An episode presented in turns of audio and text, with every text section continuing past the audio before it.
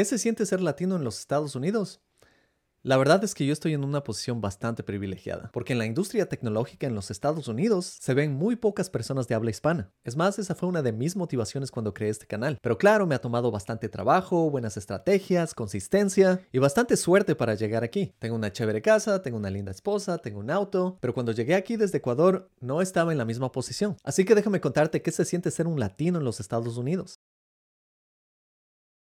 Y yo sé que gran parte de mi audiencia está en los Estados Unidos y en Europa también, y creo que este video puede ser útil desde bastantes puntos de vista. Así que déjame contarte cómo ha sido esta transición para mí. Yo como latinoamericano creciendo en el Ecuador escuché día y noche sobre el sueño americano. Créeme que yo no tenía ningún interés en este sueño americano y realmente tuve una juventud bastante chévere en el Ecuador. Tenía buenos amigos, fui a un buen colegio y me encantaban las cosas de la cultura ecuatoriana. Irme de fiesta, tomar unos tragos, salir a bailar, salía día y noche con amigos y me gustaba bastante ir a eventos culturales, por ejemplo fiestas de pueblo, museos, lugares históricos de la cultura inca. Incluso yo hacía música y tocaba uno que otro pasillo o bolero en la guitarra, pero también por mi familia tuve bastante influencia de los Estados Unidos, porque a mis papás les encantaba el rock de los 70s. Claro, por un lado escuchaban Led Zeppelin, Pink Floyd, y por otro lado también escuchaban Fito Páez, Charlie García, si es que ustedes los jóvenes de hoy reconocen estos nombres. También a mí me encanta la comida ecuatoriana, la comida mexicana es increíble, comida del Salvador, claro, y las carnes y embutidos uruguayos, y al comienzo de mis 20 me enamoré de una chica de los Estados Unidos que era compañera de universidad de un amigo mío. Y fue un intercambio cultural tan chévere que nos terminamos casando. Y aunque no lo crean, a mí no me interesaba mucho la idea del matrimonio. Después de conocer a Hildy, los dos decidimos juntos que era una buena idea casarnos, porque así podíamos pasar nuestro sueño de pasar juntos y teníamos una relación muy buena ya por tres años. Así que les cuento, nos casamos y decidimos venir un tiempo a los Estados Unidos. Créanme que yo antes era una persona que no tenía ningún interés en los Estados Unidos. Es más, no me agradaba mucho mucho la idea del capitalismo, porque en esos tiempos asociaba el capitalismo con cosas negativas, pero era joven y no sabía nada del mundo. Vinimos a vivir en Montana, porque Hildy es de Montana. Y si ustedes no saben, Montana es uno de los estados más blancos y tradicionalistas de los Estados Unidos. Entonces yo tampoco estaba seguro de qué era lo que iba a encontrar aquí. Pero después de pasar tantos años hablando con Hildy, también vinimos juntos a visitar los Estados Unidos un par de veces. Y había encontrado un buen ambiente aquí. Claro que era solo de vacaciones. Entonces cuando llegué a Montana sentía que este era como un sueño. Era un lugar bastante bonito, con caballos, con montañas, y vivía en la ciudad más grande que era bastante pequeña, que es la capital y se llama Helena. Ahí pasé bastante tiempo con los amigos de Hildy y todos fueron increíbles personas. Claro, una forma de ser bastante diferente a la mía, y para mí sí era como un shock cultural. Todas las personas son blancas, todas las personas son más altas que yo. Yo estaba acostumbrado a saludar dando la mano, con besos, y aquí encontré mucha más separación entre persona y persona cuando saludas. También la comida era distinta, a veces me sentía como que me pusieron en una película del viejo oeste. Y también algo que me encantó que no vi mucho en Latinoamérica es que aquí habían bastantes reglas y todo se veía bastante organizado. Todas las calles eran limpias, en lugares públicos las personas eran bastante respetuosas, no había tanto ruido ni música alta. Eso era algo que veía mucho más en Latinoamérica. Y las personas manejaban súper rápido en estas autopistas que yo estaba seguro que en Latinoamérica hubiera visto accidentes todo el tiempo. Y esto no es porque quiero hablar mal de Latinoamérica, simplemente eran cosas reales que veía. En Montana sorprendentemente conocí a otro ecuatoriano y también conocí a un brasileño. Y pasé bastante tiempo con este brasileño porque era un gran tipo. Pero claro, estos fueron los primeros meses, las primeras impresiones, y estaba viviendo con los papás de mi esposa y estaba aplicando a trabajos pero no los encontraba. Y no quería ser este joven desempleado sentado en la casa. Después de semanas y meses aplicando a trabajos, no conseguía nada, ni siquiera con mi título de ingeniero ambiental y algo de experiencia que tenía. Pero logré encontrar trabajo como cajero en Walmart. Me ofrecieron pagar 7 dólares la hora y eso era más de lo que ganaba como ingeniero. Y mi primera impresión es, ¿sabes qué? Creo que podría quedarme como cajero por el resto de mis días. Pero después de estar casi un año en Montana, estaba listo para dejar ese trabajo. ¿Qué te diré sobre ser cajero en Montana? Tuve algunos clientes buenos, me hacían trabajar muchísimo, tuve bastantes clientes que me hicieron de menos y me gritaron cuando trabajaba, también recibí bastantes insultos cuando no hacía mi trabajo rápidamente. Y eso es porque una que otra vez hablaba con las personas y trataba de ser amigable mientras trabajaba. En los Estados Unidos en todos los trabajos tienes que ser increíblemente eficiente. También salí una vez con la familia de Hildy y fuimos a un lago y una señora me empezó a gritar con tono amenazante simplemente porque estaba pasando al lado de ella para ingresar al lago. Y esto fue de forma muy violenta. En ese momento dije, tal vez es solo una persona un poco loca, pero sí encontré una que otra situación incómoda. Un día fui a la casa de un amigo y el papá era un vaquero y él me vio entrando a la casa y me dice, ¿y tú de dónde saliste? ¿Qué haces aquí? Y bueno, no quiero pensar que es algo racista. Tal vez cualquiera se asusta viendo un desconocido en su casa, pero sí noté una que otra situación en donde entraba a algún lugar y de pronto todas las personas me regresaban a ver. En ese momento sí consideré, ¿sabes qué? Tal vez Montana no es exactamente el lugar para mí. Me gustaría probar un lugar con un poco más de diversidad. Así que nos mudamos a Seattle con mi esposa. Tuve la suerte del mundo en ser contratado en un proyecto para Google, creando mapas. Ahí fue donde utilicé Python y después decidí cambiarme de carrera. Pero en fin, al llegar a Seattle vi bastante diversidad. Seattle tiene una población bastante grande de gente asiática y también hay bastantes pueblos con gente latinoamericana. Hay una ciudad cerca de aquí que se llama Yakima, que vas allá y sientes como que vas a México. Y yo vivo en una zona que tiene bastante diversidad. Pero lo interesante es que cuando trabajé en este proyecto para Google, la mayoría de personas eran blancas. Que por cierto no quiero pintar la historia de que no quiero estar con personas blancas. Mi esposa es blanca, la familia de mi esposa es blanca, son personas de una cultura distinta y son increíbles personas. Y yo tengo bastantes amigos norteamericanos, pero simplemente como latinoamericano quiero que entiendan mejor cómo fue mi experiencia. Y lo interesante es que en Google tuve un amigo mexicano con quien creamos una banda de rock. También sacamos un disco y también tuve un compañero de trabajo y no quiero mencionar de qué país es porque mi punto aquí no es atacar a nacionalidades, pero este compañero latinoamericano no estaba suficientemente capacitado para el trabajo y además tuvo uno que otro problema porque les molestaba a mis compañeras de trabajo. Así que en ese sentido a mí sí me molestaba que un compañero latinoamericano esté dando esa impresión. Y no es que quiero dar una buena impresión a personas blancas o estadounidenses, simplemente me hubiera gustado que esta persona dé una buena impresión en general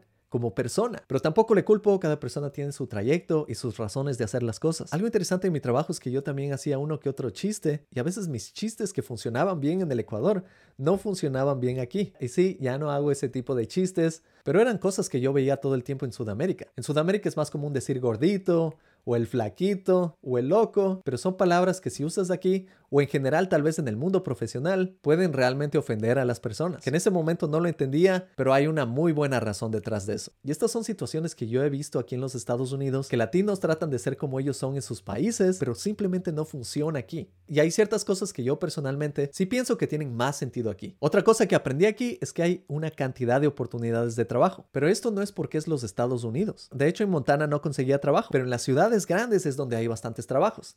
Y esto realmente pasa en cualquier parte mundo. Y es porque en cualquier ciudad grande del mundo vas a encontrar trabajos. Realmente no tiene que ser los Estados Unidos. Y esto es algo que muchos latinoamericanos que he conocido piensan. En todo caso, te cuento, mi experiencia en este campo laboral fue increíble. Trabajé con gente de Europa, gente de Estados Unidos, gente del Asia, gente de la India. Y a los Estados Unidos se le llama the melting pot. Es como una olla donde se mezcla todo, porque realmente tienes personas de todo el mundo aquí. Claro que ves mucha gente blanca de CEOs, pero la realidad es que esto ya ha estado cambiando desde hace muchos años. Claramente debes saber que las compañías más grandes hoy en día, al menos aquí en los Estados Unidos, son lideradas por personas de diferentes países. Y bueno, una de mis primeras impresiones también es que aquí se puede ganar muchísimo dinero. Es más, si yo me sentía como millonario como cajero, cuando pasé a Google me sentía como multimillonario. Pero lo interesante es que después de cada año, no terminaba con nada de ahorros. Tenía suficiente para irme a otros países y tener buenas vacaciones, pero lo interesante de los Estados Unidos es que a pesar de que parezca que ganas mucho, porque se gana mucho comparado con otros países, aquí el costo de vida es bastante alto. Y al final del año, si no eres estratégico, no vas a ahorrar nada. Y creo que esa fue mi situación en mis primeros dos años. Viajé, pagaba por la casa, salía a comer y al final del año tenía muy poco. Y tampoco es que me daba grandes lujos. Tal vez el lujo más grande fue pagar por pasajes de avión, porque me fui de vacaciones a Vietnam, Cambodia, Laos, pero allá todo no costaba mucho y pasé unas buenas vacaciones usando el dinero de aquí. Ahora ni siquiera hablemos de la salud aquí. En el Ecuador podías ir al hospital gratuitamente. Aquí la salud es ridícula. Te vas por 30 minutos a hacer un examen y mínimo te cobran unos 200 dólares. Los impuestos. Uno cree que gana mucho aquí, pero le cortan el 30% de los impuestos y al final te das cuenta por qué los parques son tan lindos, por qué el pavimentado es tan bueno. Aquí también sin carro no te mueves. Y eso es algo que me sorprendió a mí, porque el costo en buses es bastante caro y son unos buses increíblemente incómodos, no tienen aire acondicionado, vas apretado con otra persona, paran en los lugares más peligrosos en las ciudades y para pagar un bus puedes comprar una tarjeta que te va a costar unos cientos de dólares al mes o puedes pagar de 3 a 5 dólares cada vez que vas al bus. Así que salir a mí me salía y después de tres años aquí me di cuenta de todo esto. Por eso en mi canal también trato de hacer videos de educación financiera. Ahora claro, tengo una casa, pero en esos tiempos era inalcanzable. Y esta casa tengo que pagar por 30 años. Y pago casi 3 mil dólares mensuales. Otra parte que sí me da un poco de vergüenza decir es que yo solía fumar antes en el Ecuador. Y yo dejé de fumar después de una experiencia en los Estados Unidos. Fui a un parque con unos amigos y me prendí un cigarrillo y había un grupo de personas cerca bailando música latina. Y yo me acerqué como a bailar y ellos me mandaron sacando de ahí. Me dijeron, las personas que fuman no son bienvenidas aquí. Y eso como que me traumó un poco. Y yo no es que fumaba todo el tiempo, lo hacía de manera muy casual, pero les cuento honestamente, yo antes viajaba con mis amigos y mis amigos fumaban y a mí también me gustaba fumar en esos tiempos. Claro, después de ese momento fue como que se me aclararon muchas cosas. Primero, fumar me destruye los pulmones. Segundo, quiero vivir bastante tiempo y no quiero tener cáncer. Tercero, no quiero crear problemas en otras personas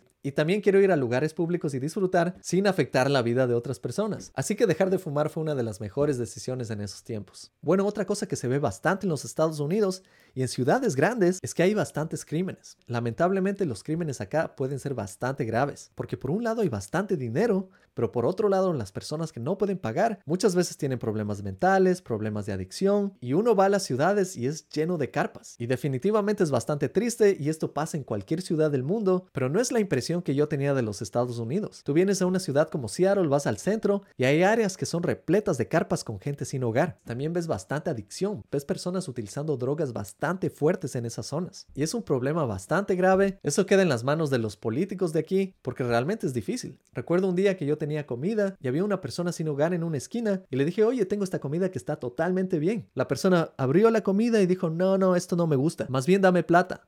Y fue como, wow, eso fue algo que realmente no me esperaba. También por tanta diversidad y diferentes culturas, hay muchas situaciones de odio en los Estados Unidos. Tú debes escuchar de problemas de racismo. Hace algunos años, cerca de aquí, una persona de la religión Sikh fue asesinada por una persona blanca que lo tachaba de terrorista. Y eso sí me ha asustado a veces de los Estados Unidos. Es como cualquier persona puede comprar un arma y si alguna persona tiene mentalidad de odio, uno no sabe con qué se puede topar. También en los Estados Unidos escuchas día y noche sobre estos disparos en colegios y a veces no sorprende tanto porque los Estados Unidos es un ambiente acelerado. Es bastante eficiente, pero también bastante abrumador y hay unas diferencias sociales bastante grandes. Este también es el mundo del entretenimiento, así que las emociones de las personas están por todos lados. Y no quiero enfocarme mucho en estas partes negativas porque más que nada he encontrado cosas positivas. Los ambientes de trabajo aquí son geniales, las personas en mis trabajos han sido increíbles, las oportunidades que yo he tenido y los beneficios que he tenido han sido increíbles, los amigos de mi esposa y amigos que yo he hecho han sido otro nivel y personas de diferentes culturas y pensamientos. Pero como tema de este video sí te voy a decir lo que se siente ser latino aquí. Aquí existe un consumismo brutal que yo no veía en Latinoamérica. Aquí alguien compra algo y simplemente lo bota. En Ecuador yo veía mucha más apreciación por las cosas materiales, no por el lado materialista, sino por el lado de cuidar las cosas y hacer que duren. Aquí también hay bastante individualismo y yo siento que me he ido yendo por esa ruta en mis últimos años. Y creo que mi canal de YouTube me saca un poco de eso, porque dejo de pensar de forma individual y empiezo a compartir más conocimientos. Porque tengo también la alternativa de trabajar para compañías grandes, ganar un muy buen salario y no hacer nada de YouTube.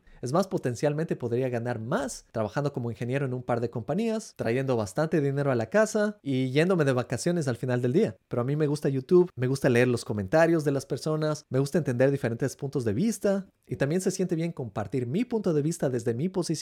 Claro, al final del día también tengo que recordar que este es un negocio y aunque a muy pocos les gustan las propagandas, te invito a que estudies conmigo en Academia X. En Academia X te enseño todo lo que he aprendido en los últimos 10 años en los Estados Unidos para trabajar en empresas del nivel de Amazon, Google, Nintendo. Te enseño cómo crear páginas web, aplicaciones, cómo desplegar estos servicios. También tengo decenas de algoritmos, un curso completo de práctica para entrevistas y también diseños de sistemas para posiciones senior. Así que visita academia-x.com.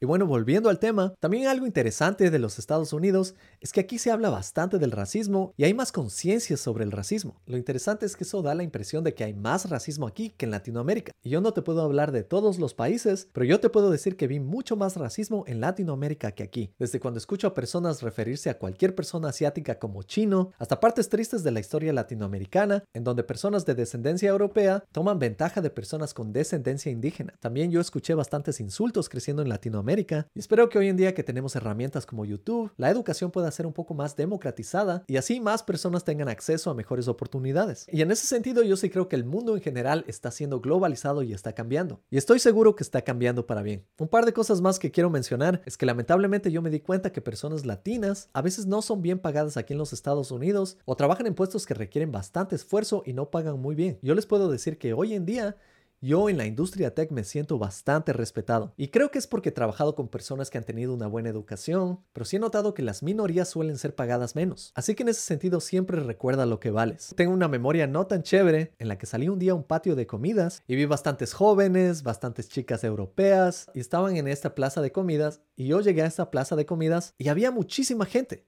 y solo habían dos latinos ahí. El uno era yo y el otro era una persona que estaba limpiando mientras las personas botaban la basura. Y por eso mismo es que yo sí quisiera ver más personas en esta industria. Yo he visto que no somos muchos en esta industria y me encantaría ver a más latinoamericanos trabajando en Microsoft, trabajando en Google, trabajando en Amazon. Aquí la conclusión es que los Estados Unidos es un país realmente hermoso. También es una mezcla de culturas que permiten tu crecimiento y puede ser un paraíso si es que sabes sacarle provecho. Y cada vez se ven más latinoamericanos que están haciendo cambios grandes en el mundo. Por ejemplo, Alexandria Ocasio Cortés, Ellen Ochoa, Jennifer López es una artista excelente que está representando. También Cardi B, Shakira, Omar Rodríguez López. Y con esto quería transmitir un poco mi perspectiva. Aunque no haya sido 100% educativo, espero que al menos haya sido interesante si te gustó este video, no te olvides de darle un like, de suscribirte, activar las notificaciones, cuéntales a tus colegas sobre este canal y nos vemos en la próxima. Chao.